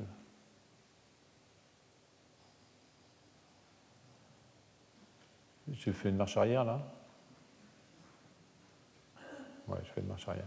Donc là, c'est des des, des, niveaux d'expression de, la machinerie circadienne. Donc, euh, euh, ce qu'ils ont fait, c'est regarder euh, l'expression des messagers dans des pertes et des gains de fonction. Donc, c'est dans des cellules, en fait, là, c'est dans des cellules en culture.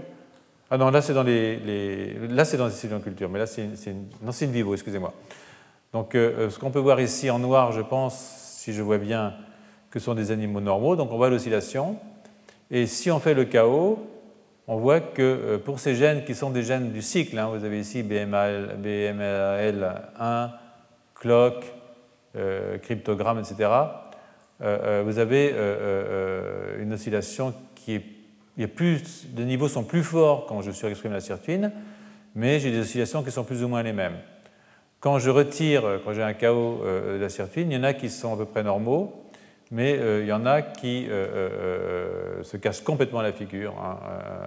par exemple, vous voyez ici, cri qui se casse la figure. Vous avez aussi ici période qui se casse la figure. Hein. Donc tous les gènes ne sont pas identiquement sensibles, mais vous avez pas mal de gènes qui sont des gènes du cycle, qui sont vraiment dépendants de l'expression de la sirtuine. Hein. Et là, vous avez aussi AZT2, ZT3, ZT4, ZT20. Vous pouvez regarder l'expression de CIRT1 dans les différents phénotypes, le phénotype euh, euh, gain de fonction, le phénotype perte de fonction. Ah oui, évidemment, le de perte de fonction, évidemment, il n'y a pas de sirtuine, hein, ça va de soi.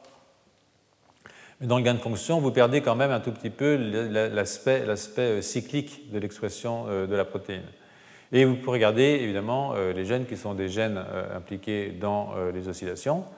Et vous voyez que, là c'est quantifié, vous voyez que dans le chaos, en particulier dans BSKO, euh, je crois que c'est lui, eh bien, vous avez quasiment plus d'oscillation dans votre animal. Ou alors, euh, euh, et en plus, les, niveaux sont extraordinairement plus faibles. C'est-à-dire que non seulement vous avez moins d'oscillation, vous avez moins d'expression de votre, de votre protéine.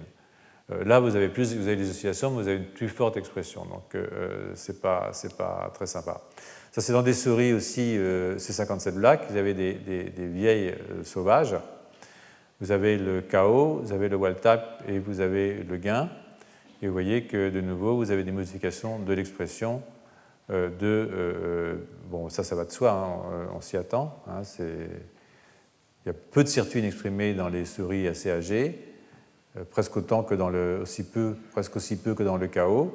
Hein, et puis, vous avez la réponse, évidemment, de l'expression de vos gènes B-malin, PR2 et sirtoine. Évidemment, sirtoine, on ne voit plus. Ça, c'est un sauvage. Et euh, ce que vous voyez ici, c'est que si vous s'exprimez, vous avez ça. Donc, euh, il y a un lien, euh, de toute évidence, à la fois dans le niveau d'expression et dans les patterns d'expression de vos gènes du cycle nitiméral et de l'expression de sirtine. Évidemment, ça, c'est très sympa, hein. mais ça demande qu'on avance un tout petit peu dans la compréhension du mécanisme.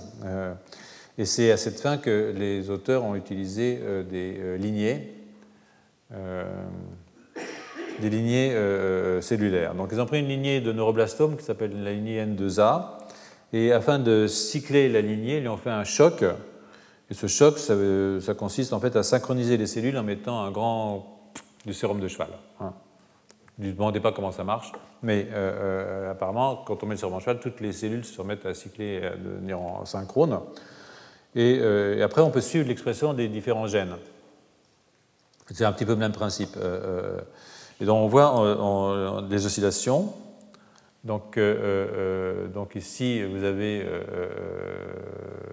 vos oscillations qui sont, qui sont à peu près normales hein, de vos différents gènes dans vos cellules, qui continuent à. et puis, vous pouvez supprimer sirtuane en exprimant un, un SHRNA qui en fait euh, élimine l'expression de sirtuane. Vous voyez que quand vous faites ça, euh, euh, évidemment vous diminuez sirtuane, hein, ça on le voit, il y en a moins. Hein, en même temps, vous diminuez l'expression de pas mal de vos gènes. Hein. vous avez B 1 ici qui est diminué, vous avez PER2 qui est diminué, vous avez ici herbe alpha qui est diminué, qui est un, récepteur nucléaire. Ça, c'est le contrôle actine qui n'est pas diminué.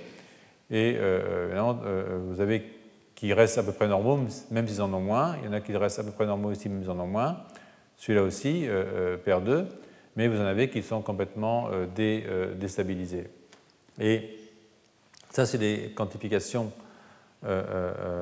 aussi. Donc, ce qui se passe ici, vous avez, si vous regardez, c'est les, les, messagers, l'abondance des messagers. Et dans des systèmes où on diminue SIRT1, mais aussi dans des systèmes dans lesquels on diminue PGC1 alpha. Parce que la question qui est posée là, c'est l'interaction, le rôle de l'interaction entre SIRT1 et PGC1 alpha. Vous voyez ici que, euh, en fait, euh, euh, si on surexprime, là je regarde B mal 1, vous voyez que si ça c'est mon vecteur vide, donc c'est le truc normal, ici je supprime SIRT1 ou PGC1 alpha, je diminue l'expression de B mal 1, mais euh, si je surexprime SIRT1 ou PGC1 alpha, euh, je surexprime l'expression de B1. Et en fait, c'est un pattern que je retrouve pour euh, un très grand nombre de ces gènes qui sont des gènes du cycle. Par exemple, vous voyez ici pour CRI1 ou pour PER2, aussi pour herb alpha, ROR alpha aussi extraordinairement fortement. Donc il y a des petits PGC1 alpha, bon, ça va de soi, bien entendu. Donc, euh, euh, et là, vous le regardez aussi, là c'est 24 heures après le choc sérique, là c'est 36 heures après le choc sérique. Donc vous voyez que l'oscillation se maintient hein, sur 36 heures, ça continue à, rythmer, même si je suis dans une boîte de culture, un peu comme a fait un choc euh, de cheval, hein, de sérum de cheval. Hein. Et puis je peux regarder aussi des promoteurs liés à la luciférase, et fondamentalement, j'ai les mêmes résultats. Mais ça, ça veut dire qu'il y a une interaction importante entre PGC1 alpha et euh, la sirtuine. Et de quel ordre est cette interaction euh, C'est la question qui, évidemment, est posée après euh, par nos collègues. Donc, ce qu'on peut dire ici, par exemple, bon, c'est que B malin et PER2 sont sous le contrôle transcriptionnel de SIRT1 et de PGC1 alpha. Je pense qu'il n'y a pas de doute là-dessus. Si vous regardez les diapositives d'un petit peu plus près, moi je ne vois pas d'ici, c'est pour ça que j'ai beaucoup de mal avec, avec ma vue. Donc ça, ça soulève l'interaction, euh, le problème de question d'interaction physiologique entre PGC1 alpha et certains. Donc, euh, ce qu'ont fait ces auteurs après pour voir ça, c'est qu'ils ont immunoprécipité la chromatine. Pour comprendre les cellules 2 a c'est on prend l'ADN et en fait on immunoprécipite la chromatine, excusez-moi, euh, pour voir si on immunoprécipite en même temps CIRT1 et par exemple euh, d'abord, la première chose, c'est de voir si CIRT1 se fixe sur le site de ROR alpha. Hein. Donc ROR alpha, c'est un des gènes qui est, régulé au niveau cyclique par euh, CIRT1 et par PGC alpha. Donc, euh, non, qui, sur lequel se fixe, il est régulé, mais en même temps, il se fixe dessus. Donc vous avez ici le gène de RO1 alpha. Ensuite, RO1 alpha vient se mettre là, et PGC1 alpha et CIRT1 sont sur ROR alpha ici. Mais il régule aussi l'expression de ROR alpha. Donc là, vous pouvez voir que vous avez l'expression de ROR alpha qui est augmentée quand je surexprime, je ne sais pas où il est, il est quelque part par là. Quelqu'un l'a vu? Voilà, le voilà. Il est augmenté quand euh, je surexprime soit la sirtuine 1, soit PGC1 alpha. Et donc, euh, euh, ce qu'ils ont fait, c'est qu'ils ont vérifié que sirtuine se fixe bien sur le site ROA alpha, qui est proche du promoteur de B mal. Et euh, ça, c'est assez facile à faire. Hein. Euh, on prend, prend des oligonucléotides qui sont près du site, et on fait des PCR. Et en fait, quand on immunoprécipite euh, la chromatine avec sirtuane, eh bien, on immunoprécipite effectivement cette région. Donc, c'est bien, c'est important, mais c'est d'autant plus important qu'on savait que c'était le cas aussi pour PGC1 alpha. Hein. Ça, ça, va de soi si vous regardez la positive précédente, ça on savait que PGC1 alpha se fixe là, ça c'est un truc qui est acquis, mais que Sirtuan le fixe aussi là, c'était intéressant. La question c'est est-ce qu'il s'y fixe directement ou pas?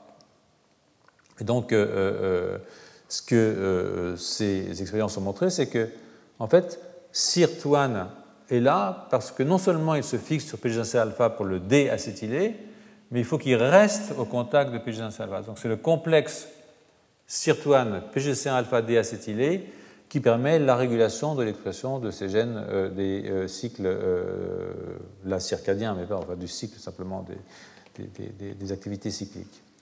Donc c'est intéressant. c'est intéressant surtout si vous vous rappelez ce qu'est PGC1 alpha. Hein. PGC1 alpha, c'est une protéine. Je vais vous le, rappeler à travers en fait deux articles. Ça, c'est donc le modèle, c'est celui-là. Hein. donc il faut que sirtuane se fixe, qui déacétyle PGC alpha, vous voyez, il retire le courant acétyl, se fixe sur PGC alpha. Et là, on a une fixation de PGC alpha sur le récepteur nucléaire qui lui-même euh, régule en se fixant sur un promoteur, l'élément euh, récepteur nucléaire element, fixe et régule l'expression euh, de ces gènes qui sont des gènes clock, hein, qui eux-mêmes après vont aller réguler l'expression de période, etc. Et puis ça, quand ils forment des hétérodimères que vous voyez ici, eh bien, ils vont aller rentrer dans le noyau et maintenant aller réprimer l'expression de, de, ces gènes, de ces autres gènes. Donc une espèce d'oscillation qui se fait de façon. Ce qui est intéressant, je vous disais, c'est que euh, euh, PGC1 alpha, ce n'est pas n'importe qui. PGC1 alpha, euh, une, sont des coactivateurs transcriptionnels hein, qui s'associent au facteur de transcription. Et c'est vrai que PGC1 alpha avait été identifié, je viens de vous le dire, comme un coactivateur du récepteur nucléaire aux hormones qui sont inductibles par le froid dans les cellules de la matière grasse brune. Hein, il, y a, il y a le bon gras, il y a le mauvais gras. Donc euh, la brune, c'est le bon gras. Donc euh, ces récepteurs nucléaires sont des protéines cytoplasmiques, normalement, donc elles ne sont pas dans le noyau. Hein, et elles passent dans le noyau et elles vont se fixer sur les promoteurs une fois qu'ils ont été activés par leur ligand. Par exemple, euh, l'acide rétinoïque, un estrogène, se fixe sur un récepteur, sur une protéine, et c'est le complexe acide rétinoïque protéine qui passe dans le noyau qui va aller réguler la transcription. Donc il existe, en dehors de ceux qui ont un vrai agoniste, l'acide rétinoïque, les estrogènes, la progestérone, tout ce que vous voulez, il existe ce qu'on appelle des récepteurs orphelins. C'est-à-dire qu'on on sait que la protéine existe, mais on ne sait pas qu'est-ce qui l'entraîne dans le noyau euh, en fait. Donc, euh, euh, alors pour PGC1 alpha, le récepteur est ROR alpha. Donc en fait, ROR alpha c'est rétinoïde related orphan récepteur. Donc c'est un récepteur orphelin parce qu'il ne se fixe pas avec un petit estrogène, une petite euh, molécule lipidique euh, soluble comme euh, l'acide rétinoïque, mais il se fixe en fait à PGC1 alpha, qui en fait est son, est son il est orphelin, mais il a trouvé l'âme sœur, quoi. Donc quelque chose comme ça. Donc sans entrer dans les détails, il est important de, comprendre que PGC1, que les, les, molécules de PGC1 en fait ont une action qui est une action importante au niveau de la mitochondrie. C'est pour ça que ça m'intéresse toujours, ce que j'aimerais vous faire comprendre, c'est le lien qui existe entre l'activité mitochondriale et euh, l'activité euh, euh, transcriptionnelle, voire épigénétique. En fait, les protéines PGC1 alpha régulent à la fois la biogénèse et l'activité des mitochondries. Hein. Donc, il y aura tout un cours sur les mitochondries si j'arrive jusqu'au bout, je ne suis pas sûr. Donc, il est donc tout à fait normal, si vous voulez, que PGC1 alpha régule, comme vous pouvez voir ici, l'expression de gènes mitochondriaux. Donc en fait, quand PGC1 alpha arrive dans le noyau hein, et euh, euh, euh, interagit aussi avec les sirtuines et d'autres petites choses, eh bien, ce qu'on a, c'est aussi une transactivation de, gènes mitochondriaux. Et en réponse à l'exercice, en présence à l'exposition au froid, en réponse à des signaux circadiens ou à des, graisses qui sont libérées euh, par euh, la diète hein, ou les cytokines, ce qu'on peut voir, c'est qu'on a une action au niveau de la biosynthèse des mitochondries. Les mitochondries se divisent et font des petites mitochondries. Hein. Et puis, vous avez aussi une augmentation de l'activité mitochondriale qui est liée à l'augmentation de la transcription de gènes mitochondriaux. Donc ça, c'est quelque chose qui, de nouveau, lie, si vous voulez, une action nucléaire à une action mitochondriale et euh, permet euh, au métabolisme de s'adapter, hein, euh, évidemment, à différentes conditions qui peuvent être des conditions environnementales un petit, peu plus, un, petit peu difficiles ou un petit peu spéciales. Par exemple, faire du sport, ça, ça fatigue. Voilà. Donc, donc, il y a donc un lien, si vous voulez, entre l'activité métabolique et PGC1 alpha et la liaison de PGC1 alpha ou plutôt le contraire, de sirtinoa à PGC alpha. Donc euh, euh, ça, c'est, je crois, quelque chose qui est important parce que euh, on a ces oscillations qui sont réglées de cette façon par les horloges centrales mais en même temps, il y a plein de choses qui se rajoutent à ces horloges centrales, qui sont tous ces événements qui se passent là, qui peuvent aussi interférer sur le cycle. Hein. Donc, et en particulier via la production d'ATP, des superoxydes, dont l'action est délétère. Donc, fabriquer de l'ATP est sûr est nécessaire. L'importance de, ces, horloges centrales est donc euh, et donc, euh, donc euh, évidente, hein, puisque ça fait de la mitochondrie, ça régule l'action mitochondriale, et donc ça régule aussi la synthèse d'ATP, dont on sait qu'elle est évidemment importante. Donc il y a un lien, il y a un lien que petit à petit se dessine, si vous voulez, j'espère que vous le voyez, entre la formation des radicaux libres, les ROS, parce que quand je fais de l'ATP, je fais des ROS, la PGC1 alpha, et aussi, à ce moment-là, on y arrive évidemment, euh, la neurodégénérescence. Euh, euh, ça, c'est, je crois, assez intéressant dans le système nerveux. Et c'est pour ça que je vais éclore ce chapitre sur un article qui porte sur ce thème. Donc, je viens de vous le rappeler brièvement. Le métabolisme mitochondrial est important. En même temps, il est générateur de ROS, qui sont catalyseurs d'oxydation des lipides, des protéines, de l'ADN. Donc la première ligne de défense contre les ROS, elle est procurée par les enzymes de détoxification, hein, euh, les superoxydismutases, euh, toutes ces choses qui, sont, et les catalases en particulier. L'autre ligne de défense, ce sont des protéines de découplage qu'on appelle les UCP, qui diminuent la formation des ROS en atteignant le potentiel électrochimique au niveau même de la mitochondrie. Aujourd'hui, je vais vous parler de la troisième ligne de défense, qui est en fait euh, dans lequel PGC1 alpha joue un rôle tout à fait important. Donc l'aspect protecteur est apparu grâce à une souris qui était invalidée pour PGC1 alpha justement, et dans laquelle on a, noté des phénomènes de neurodégénérescence absolument dramatiques, avec des, comportements tout à fait anormaux. Hein. Donc en principe, si vous voulez, PGC1 alpha, du fait de son rôle dans la biogénèse et dans l'activité des mitochondries, hein, ce que je vous ai montré euh, tout à l'heure là, normalement, euh, euh, PGC1 alpha devrait plutôt favoriser la production des radicaux libres. Hein, puisque quand j'augmente l'activité mitochondriale, je fais des radicaux libres. C'est le cas. Hein. Mais parallèlement, PGC1 alpha augmente la production des enzymes euh, mitochondriaux de détoxification. Donc à la fois, il est l'assassin et, celui qui empêche que ça se passe. Donc ici, c'est une homéostasie assez fine euh, dans laquelle euh, on peut analyser. Je ne voudrais pas me précipiter. Donc vous êtes prêt à passer un quart d'heure de plus ici ou? Non hein, Vous en avez marre. Oui, bon. Parce que si je vais trop vite, après, c'est pas très bon parce que euh, je veux bâcler le truc et, plus personne ne comprend rien. Je suis de reprendre la semaine d'après. Donc, on, va, prendre je peux prendre un quart d'heure de plus? Il est parti, mon collègue. Bon, c'est pas grave. Donc, je peux. Donc.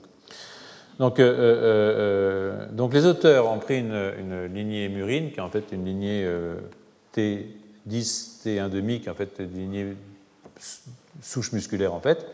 Ils ont traité avec de l'eau oxygénée. Ça, c'est vraiment un choc euh, violent. Euh, euh, et ça, ça entraîne un système de défense contre les radicaux libres. C'est-à-dire que la cellule se défend contre cette espèce d'agression qui est en fait de lui balancer du, H2O2. Quoi, hein. Vous lui balancez carrément de l'hydrogène peroxyde directement sur la cellule. Ils n'ont pas été de main morte, hein. ils, ont, balancé un, un, millimolaire. Donc, ce qui est très fort. Donc quand ils font ça, euh, euh, ils activent euh, les systèmes de, défense contre les, radicaux libres. Et vous voyez que le problème, c'est que vraiment, c'est mal foutu ici, parce que moi, je vois rien du tout. Donc,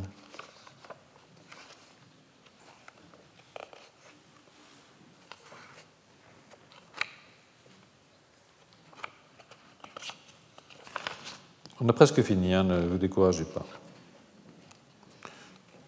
Vous découragez-vous, c'est pas grave, mais de toute façon, on va s'en sortir.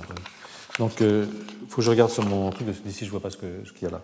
Donc, en fait, quand ils, quand ils font, euh, euh, rajoutent du, H2O2, hein, vous voyez tout de suite, là,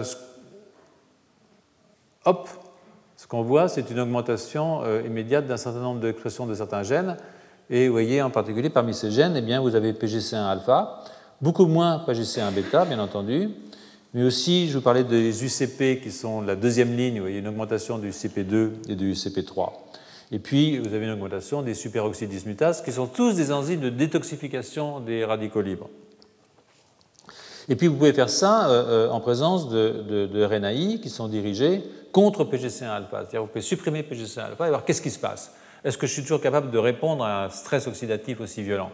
Bien non. Euh, vous voyez que, vous regardez ici, si je vois clair, ici aussi, c'est-à-dire qu'ici, vous avez fait la même chose, mais vous avez mis du H2O2 mais maintenant, vous avez bloqué PGC1 alpha, et vous voyez que euh, euh, euh, globalement, quand vous regardez ces deux-là, eh bien, par rapport à celui-là, là, qui est là, à mon avis, vous avez une baisse de la réponse. Hein. en tout cas, moi, je la vois sur mon, sur mon transparent, là, très bien. Donc, c'est bien. Donc, il y a une action qui est plus forte de PGC1 alpha que de PGC1 bêta même si en fait euh, les deux enzymes euh, participent et sont induites par le stress. Donc euh, ici dans le panneau C, ce que vous devriez voir normalement, c'est, je regarde l'expression de PGC1 alpha qui est très augmentée de nouveau quand je mets du H2O2, PGC1 bêta aussi, je vois une augmentation de UCP moins, de UCP aussi, UCP3, Hein. et tout ça est bloqué euh, par euh, euh, mes antisens entre IPG1C alpha et bêta, ce C'est-à-dire que si je supprime les deux, j'ai encore un blocage beaucoup plus grand. Hein. Donc, et je peux aussi regarder directement dans le cerveau, dans une souris qui est KO pour PGC1 alpha. Donc là, si vous regardez PGC1 alpha, il est exprimé normalement, c'est parce que c'est juste un exon qui reste. en fait, le gène a disparu. Il reste juste un fragment, et donc ce n'est pas actif là. Vous voyez que vous avez toujours PGC1 bêta, lui il n'est pas touché, vous voyez que vous avez pas mal d'enzymes qui sont des enzymes de détoxification euh, euh, qui sont aussi bloquées. Donc euh, PGC1, en même temps qu'il augmente le métabolisme énergétique de ma mitochondrie, en même temps qu'il permet de faire plus de mitochondries, en même temps qu'il lie le métabolisme énergétique au cycle circadien parce qu'il intervient dans son interaction au niveau des horloges avec CIRP1 et etc. En même temps, il est capable de nous protéger ou de protéger les cellules contre, euh, euh, euh, contre le stress oxydatif. Vous voyez ici, par exemple, vous avez pris des, cellules où ils ont fait une augmentation alors, de, jusqu'à 1,5 millimolaire de H2O2, et croyez-moi, ce n'est pas, pas de la blague. Vous voyez que vous avez une mort progressive de vos cellules, je trouve qu'elles ne meurent même pas très vite. Mais si vous faites ça avec des cellules qui proviennent d'une souris qui a eu un chaos pour euh, euh, PGC1 alpha, vous voyez que vous avez une mort beaucoup plus rapide. Et si en plus vous retirez PGC1 bêta, alors euh, vous perdez quasiment toutes vos cellules. Hein. Et ça, on peut voir aussi que c'est lié à un stress oxydatif. Là, vous pouvez, avec un marqueur fluorescent, avec une protéine fluorescente, séparer les cellules qui sont wild type des cellules qui sont KO dans. vous voyez que ces cellules qui n'ont plus de PGC1 alpha ont beaucoup plus de superoxyde que les cellules n'en ont pas. Donc en fait, c'est un protecteur, euh, euh, et n'oubliez pas un protecteur qui agit en collaboration avec les sirtuines, hein, qui sont quand même l'objet de ce cours aujourd'hui. Donc, euh, je vais en finir maintenant assez rapidement. Je ne vais pas vous embêter avec une partie qui est un tout petit peu plus Je vais passer directement à d'in vivo, d'accord? Parce que là, c'est après, je vous montrer, ce que je voulais vous montrer, c'est que ça agit en interaction avec Krebs de nouveau, donc, euh, euh, mais là ça reste un tout petit peu compliqué. En fait, c'est en fait l'interaction de Krebs quand, je, balance mon oxygéné, ce que je fais, c'est que j'active Krebs et que c'est Krebs, donc ce facteur de transcription, qui régule l'expression de PGC1 alpha euh, dans mes cellules. Mais ce que je vais vous dire pour conclure, dans les deux ou trois minutes qui restent, peut-être cinq, euh, c'est qu'il fallait aller de nouveau retourner, c'est retourner in vivo dans des modèles qui sont des modèles qui sont des modèles de pathologie. Et euh, ce qu'ont fait les auteurs, c'est d'injecter du MPTP. Vous savez, le MPTP, c'est une drogue qui rentre dans les neurones dopaminergiques, j'en ai parlé souvent, et qui tue les neurones dopaminergiques. Et c'est euh, le MPTP, c'est a été découverte accidentellement comme drogue, comme contaminant d'une héroïne de synthèse, fabriquée par des étudiants toxicomanes californiens. Et elle est capturée par les neurones pénergiques. Et en fait, ces malheureux chimistes amateurs ont développé des Parkinson délirants très tôt dans leur vie et, perdaient leurs neurones. Donc c'est devenu le MPTP un, outil pour faire des modèles d'animaux de, euh, de maladie de Parkinson, chez la souris ou chez le singe d'ailleurs. Et donc, euh, euh, parce que c'est spécifiquement capturé par les neurones de la substance noire dopaminergique, et ça cible la chaîne de transport du complexe 1 mitochondrial. Donc en fait, c'est vraiment quelque chose qui est, violent. Donc cette drogue, quand elle est injectée à faible dose, induit la mort environ 12%, on peut, doser évidemment ce qu'on injecte dans la souris, injecte environ on peut tuer 12%, des, 12 des, neurones dans les souris normales. Mais si vous prenez une souris qui est mutée pour PGC1 alpha, euh, euh, eh bien, euh, vous allez tuer 60% des neurones. Donc vous voyez ici par exemple une souris, excusez-moi, il faut que je regarde. Vous avez ici une souris sauvage, normale, Ici, vous avez la souris qui est mutée pour PGC1 alpha, donc elle a déjà perdu peut-être quelques neurones. C'est pas impossible, hein, euh, euh, euh pas, mais bon. Mais toujours, si vous ajoutez du MPTP, vous allez perdre euh, évidemment du neurone, 12%. Mais si vous le faites dans un contexte qui est un contexte PGC1 alpha muté, voyez qu'il vous reste quasiment plus de neurones. Donc en fait, ça veut dire que PGC1 protège hein, de façon endogène contre l'activité, contre la contre le, stress qui est induit par le MPTP. Euh, euh, ce que vous voyez ici aussi, c'est euh, dans le chaos la nitrosylation des protéines.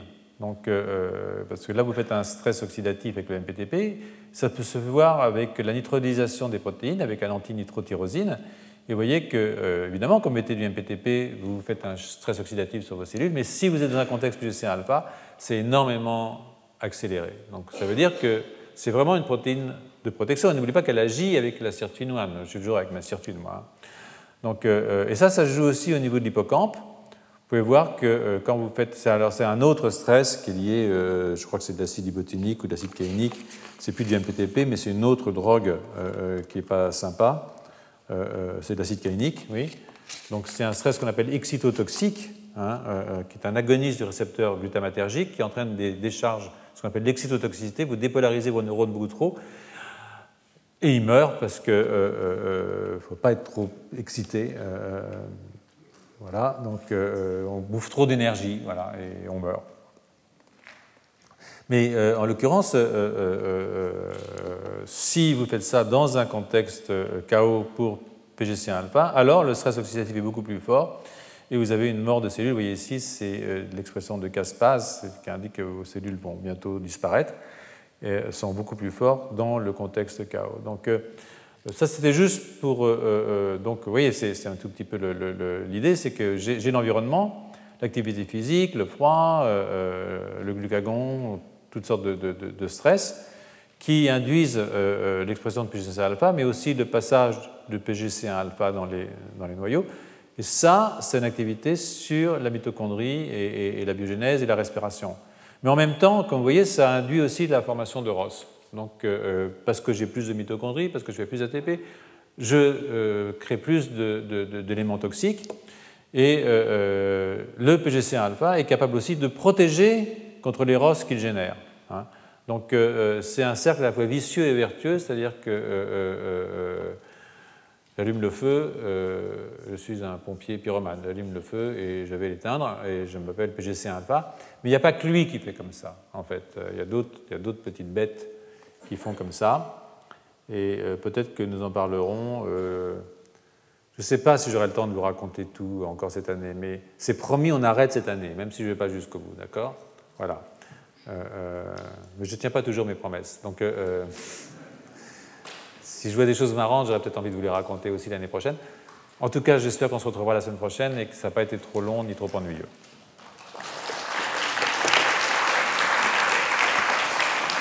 Ah, quand même, ça c'est la, chose importante pour ceux d'entre vous qui veulent savoir ce qu'il faut faire à quelle heure. Hein, euh, euh, euh, ça commence, ça dépend pour qui. Mais vous voyez, la, synthèse de mélatonine commence à 9h le soir. Hein. c'est une enzyme qui est très importante par la glande pinéale, et elle s'arrête vers 5 heures du matin, je crois, un truc comme ça. oui, vers 7, non, non, vers 7 heures du matin. Donc en fait, c'est vraiment une enzyme de nuit. Elle pique à 5 heures du matin hein, chez les gens relativement jeunes.